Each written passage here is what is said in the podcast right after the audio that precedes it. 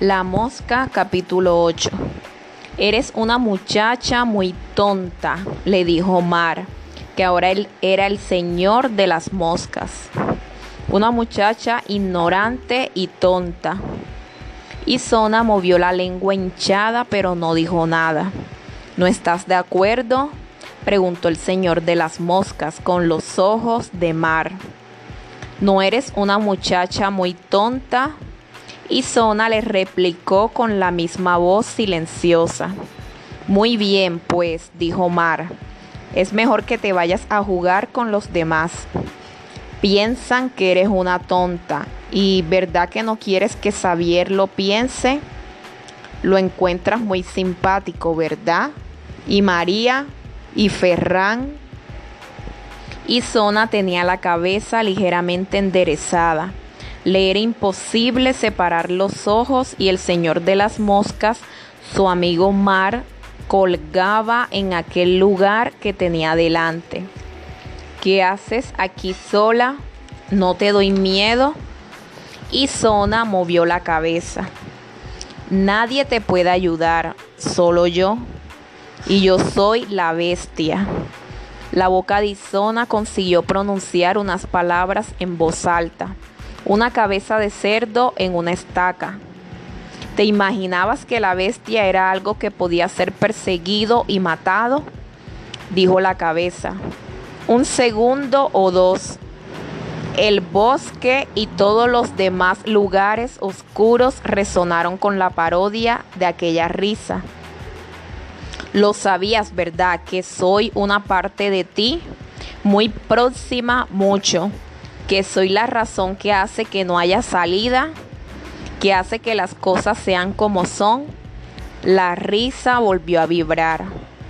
Venga, dijo el señor de las moscas, vuelve con los otros y nos olvidaremos de todo esto. Y Zona balanceó la cabeza. Tenía los ojos entrecerrados, como si imitara esa cosa obscena que colgaba de la estaca. Sabía que se acercaba uno de sus momentos. El señor de las moscas se hinchaba como un globo. Es ridículo. Bien sabes que solo me encuentras en tus sueños, de modo que no trates de escaparte. Y Zona tenía el cuerpo arqueado, rígido. El señor de las moscas hablaba con la voz de maestro. Ya es suficiente. Pobre muchacha desaconsejada. ¿Piensas que lo sabes mejor que yo? Una pausa. Te lo advierto, me enfadaré. ¿No lo ves? El círculo se cierra. Ya saben lo del video. ¿Cuánto tiempo piensas que tardarán en descubrirte? Ya no puedes engañar a nadie, la verdad saldrá a la luz. Y Zona se dio cuenta de que miraba una gran boca. Dentro había una gran oscuridad, una oscuridad que crecía. Te la verás, ¿sabes? le dijo la cabeza de mar, aquel que llamaban el Señor de las Moscas. Tardo o temprano te descubrirán. No podrás ocultar la verdad soy tu conciencia. Y Zona estaba dentro de su boca. Se cayó y perdió el conocimiento. El zumbido de una mosca la despertó de aquella terrorífica pesadilla. Estaba empapada de sudor. La mosca saltó a la cara, de la cara a las manos y del cuello a la cara. Saltó a las manos, de las manos a la cara. Saltó al cuello, del cuello a las manos, de la cara al cuello. Saltó a la cara la mosca pesada, la mosca importuna que vuela por todas partes. La mosca, la mosca intolerable, por todas partes, en las paredes, en las maderas, los muebles, las puertas, el techo. La mosca, la mosca intolerable. Aunque se había acabado el acoso, las pesadillas continuaban. Al salir de clase, Joan la esperaba como cada día. Ahora ya no era necesario, pero él seguía llevándola al conservatorio. Apenas cruzaron unas palabras. El muchacho estaba extrañamente silencioso. Ella se puso el casco y colocó el estuche del violín entre ambos. Él arrancó la moto. Corrían por las calles de la ciudad y Zona se dio cuenta de que no se dirigían hacia el conservatorio. ¿A dónde me llevas? le preguntó sin obtener ninguna respuesta. Poco a poco iba reconociendo las calles y las casas que se dibujaban a su paso. El pánico se iba apoderando de ella. Agarraba con fuerza a Joan y le suplicaba que diera marcha atrás, pero parecía que él no lo oía. Ignorando los ruegos de su amiga que se habían convertido en gritos, se dirigía hacia la boca del lobo, donde empezó todo. Finalmente se detuvo justo delante del antiguo instituto de Isona. Ella se negó a bajar de la moto, aterrada. Joan la cogió con fuerza de la mano y la arrastró literalmente por los pasillos del instituto. Estaba vacío, ya habían terminado las clases. Se oían sus pasos resonar hasta que se detuvo en un aula. Es aquí, ¿verdad? pronunció sus primeras palabras Joan. Y Zona no dijo nada, había perdido la lengua, pero su rostro lo decía todo. Aquí es donde le pegaron a Mar la paliza que sale grabada en el video, gritó Joan fuera de sí. Ella no comprendía la razón de todo aquello, pero no decía nada. Responde, ¿es aquí zona o te debería llamar mosca? Ella cambió de color, sentía que las piernas le flaqueaban. Ese es Tunit, ¿verdad? ¿Cómo podía ser que Joan se hubiera enterado? ¿Quién grabó el video? ¿Fuiste tú? Esta ya no era una pregunta, era una acusación en toda regla. ¿Cómo lo sabes? preguntó con un hilo de voz. Así que finalmente lo reconoces. Ya no tenía escapatorias, habían acabado las mentiras, había llegado la hora de descubrirse. Sí, pero era una broma. Claro, solo lo hicieron para divertirse. Es cierto, no queríamos hacerle daño. Pero ¿qué dices? ¿A quién pretendes engañar? Los resultados de la autopsia revelan que Mar fue víctima de varias palizas días antes de su muerte. Han confirmado la existencia de distintos edemas en varias zonas de su cuerpo, que la necropsia ha fechado en 8 o 10 días antes de la muerte. Yo no sé nada de todo esto que me cuentas. El video era una broma. Has sido tú. Tú enviaste el video a Mar por tu culpa se suicidó. Pensabas que la policía no lo averiguaría. Tú mataste a Mar. Yo no he matado a nadie. Déjame que te explique, le suplicaba Isona con los ojos llenos de lágrimas. Ahora te quieres explicar. ¿Cuánto tiempo hace que te pido esa explicación? Dilo. Isona finalmente cansada de tantas preguntas tuvo que poner las cartas boca arriba y confesar le relató la parte que con tanta insistencia le había pedido Joan. En verano yo ya había roto con Xavier, no por nada en especial, ya no lo encontraba tan guapo ni tan divertido. Simplemente me había cansado. Él se lo tomó muy mal. ¿Estás con otro? Me preguntó desconfiado. No tuvo ninguna respuesta de mi parte es el cagón. A mí me sorprendió que nombrara así a Mar, ya que hacía tiempo que nadie le llamaba así. Mar y yo solo somos amigos. Y también me gustaría ser amiga tuya. Intentaba terminar la relación de la mejor manera posible. Me dejó con la palabra en la boca y desapareció. Después de ese incidente yo no quería ir al campamento. No sé, me parecía que era lo mejor para Xavier pero María me convenció y de hecho a mí me apetecía mucho ir. Desde el primer día el ambiente en el campamento estaba muy enrarecido. Xavier no me dirigía la palabra y eso creaba marejada en el grupo. Los instructores del campamento nos propusieron crear una charanga.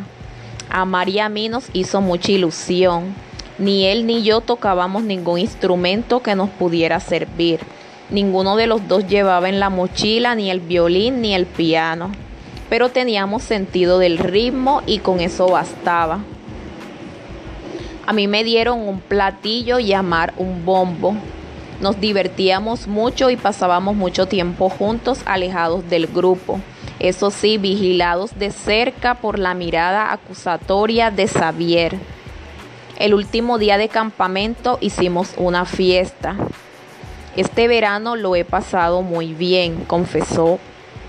Confesé amar. Yo también. Oye, esta canción me encanta. Interrumpí a mi amigo al oír cómo alguien puso Obrin Paz. Me gustaba el grupo con locura. Bailemos. Y ambos nos lanzamos a la pista saltando y bailando como locos. De buenas a primeras cambiaron la música y pusieron una lenta. Mar y yo nos entrelazamos y continuamos bailando. Entonces él me dio un beso muy dulce en los labios. Me gustó y se lo devolví. Era por la música, el ambiente, no sé. De repente la música se paró. Xavier había desenchufado el equipo. Al vernos juntos perdió la cabeza. Miró a Mar con cara de odio. Tanto es así que intentó acercarse de malos modos, pero el grupo se lo impidió. Al terminar el campamento, Mar y yo flirteábamos. No se puede decir que saliésemos, aunque pasábamos muchas horas juntos. El primer día de clase, la maquinaria del cerebro de Xavier ya se había puesto en marcha. Estaba obsesionado con Mar. Así que lo recibieron con el aula toda decorada de papel higiénico. Como ya te expliqué, quería hacerle la vida más imposible que el curso anterior y se encargó de recordar a todo el instituto la indisposición que tuvo Mar hacía un año. Otra vez la pesadilla volvía a empezar. Mar ya no era Mar, sino el cagón. Por un lado yo intentaba ayudarle, aliviarlo de esa carga, defenderlo, pero por otro me gustaba ser popular, ir con el grupo. Estar al lado de Mar era como ser del bando de los apestados. En el instituto apenas cruzábamos algunas palabras, los reservábamos para cuando salíamos e íbamos juntos al conservatorio o al cine. Mientras Xavier continuaba con su plan de desprestigio, le hacía la vida imposible al pobre Mar. Aprovechando un cambio de clases en las que no había profesorado, Xavier se dirigió a Mar. El resto del grupo vigilaba la puerta para que no se acercara a nadie. Eh, cagón, a ti no te han enseñado que las novias de los compañeros son intocables, le dijo en un tono amenazador. Mar no respondió a la provocación. Entonces Xavier le dio un puñetazo que le dejó la boca chorreando sangre, ya que le rompió el aparato de ortodoncia que llevaba. El resto del grupo se unió a la pelea. Mar se dio vuelta y Xavier le dio un empujón y lo empotró contra el paragüero del aula. Patadas en las piernas y golpes en los hombros y en el abdomen. Él intentaba protegerse con las manos. Ferran le pegó un golpe por detrás aprovechando que se encontraba de espaldas y sin posibilidad de reacción. Mientras le insultaban y le decían cagón, le empujaban. Paren, paren, no sean animales, les decía yo intentando detener aquel disparate. Tenía el corazón en un puño y temía que le pudieran hacer daño. Vaya tía, están peleando por ti, qué romántico. ¿Por qué no lo grabas? exclamó María. Todavía no sé por qué lo hice, fue un acto reflejo. Lo grabé todo con el móvil. No me daba cuenta de cómo los ojos de Mar lloraban en silencio. Yo le hice más daño con mi actitud que los golpes de los otros. El mío fue el golpe de la muerte.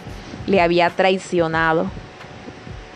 Ese mismo día en clase de gimnasia hicimos un juego llamado Campo Quemado en el que formábamos dos equipos. Uno eliminaba al otro pegándole con la pelota. Esa circunstancia fue aprovechada por Xavier y Ferran para dar pelotazos a Mar. El resto del grupo se unió hasta que Mar abandonó el gimnasio. Aquella fue la última vez que lo vi. Le llamé para preguntarle cómo estaba, pero no me contestó el teléfono. María me envió un mensaje, quería ver el video que había grabado. Yo la verdad no pensaba que había sido tan grave ni que Mar se lo había tomado tan mal. Le envié inocentemente a toda la lista, a todo el grupo de Facebook. La mosca inocente. La interrumpió Joa. ¿De verdad crees en tu inocencia? Yo no he hecho nada. Eso es cierto, permaneciste impasible mientras le daban una paliza a. No podía hacer nada, por supuesto que sí, debiste haber pedido ayuda. Pero tú, impertérrita, ya estabas bastante ocupada grabando la escena. Es que no tienes sangre en las venas y Zona cayó. Y después nos has engañado a todos, no es cierto. ¿Y por qué no se lo contaste todo a la policía o a Pilar? Estaba asustada y llegué a un acuerdo con el grupo. Ellos me dijeron que si no decía nada del video y lo hacía desaparecer, me esculparían explícitamente. Estaba aterrada, mar muerto. Cuando me dijeron lo que había sucedido me quedé de piedra. Jamás me habría imaginado que pudiera ocurrir algo así. Y la policía, Pilar, la psicóloga. Excusas. ¿Cómo has conseguido el video?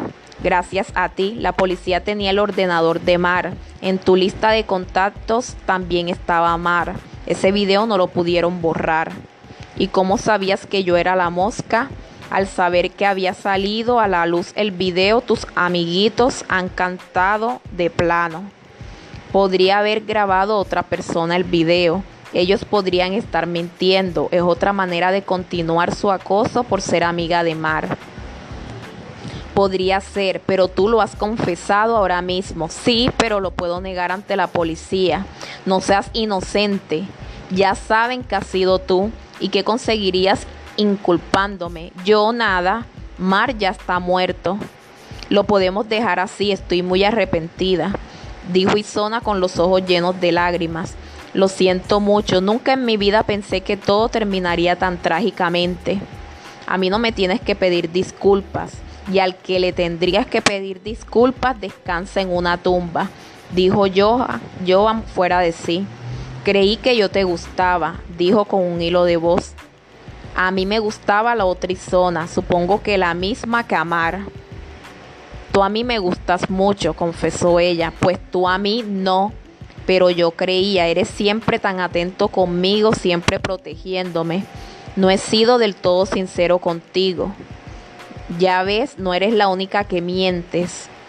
Pilar ya hacía tiempo que sospechaba de ti y al saber que coincidíamos en el mismo instituto me pidió ver si podía averiguar algo. Después se complicó todo. Tus compañeros pensaban que eras tú quien había hecho llegar el video a la policía. Por eso se pusieron en contacto vía Facebook con tus nuevos compañeros y estos salvajes solo necesitaban una excusa para continuar sus fechorías.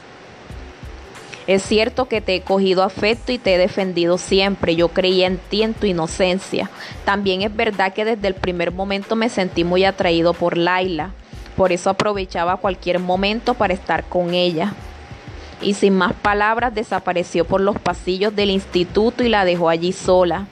Aquella soledad la fue impregnando poco a poco hasta hacerse infinita. No se podía quedar ni un minuto más en aquella clase. Parecía que las paredes la acusaban. Llevaba los gritos de dolor de mar clavados en el corazón.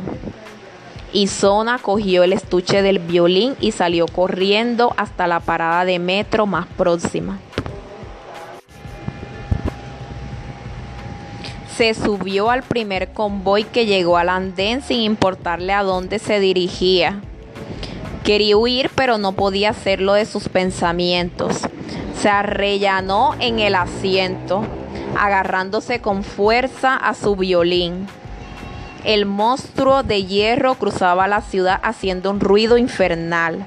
Ella se veía reflejada en el cristal de la ventana, casi ni se reconocía. ¿Dónde estaba la niña que vino por primera vez a esta ciudad? ¿Cómo podía haber llegado a esta situación? Al mismo ritmo que avanzaba el metro, ella repasaba toda su vida, desde el momento justo en que Mar apareció. Instintivamente se puso una mano en los labios para recordar aquel beso tan dulce que se dieron una noche de verano. No podía comprender cómo podía haber acabado todo tan trágicamente. Cerró los ojos un segundo, intentando despertar de esa pesadilla. Tal vez era una más y al abrir los ojos Mar estaría a su lado nada más lejos de la dura realidad. Mar había desaparecido en el silencio, sin hacer ruido, se desvaneció en la oscuridad de las calles, acompañado de su inseparable bicicleta verde y negra. Se fue poco a poco para despedirse de cada rincón de aquella ciudad que lo había visto nacer y ahora lo vería morir. No pudo resistirlo más, no le, no le quedaban fuerzas para seguir luchando. Había llegado al límite, hasta su mejor amiga, su amor, la había fallado. Quería librarse de aquella carga que le ahogaba y no lo dejaba respirar. Quería ser libre y optó por la peor elección, la opción equivocada.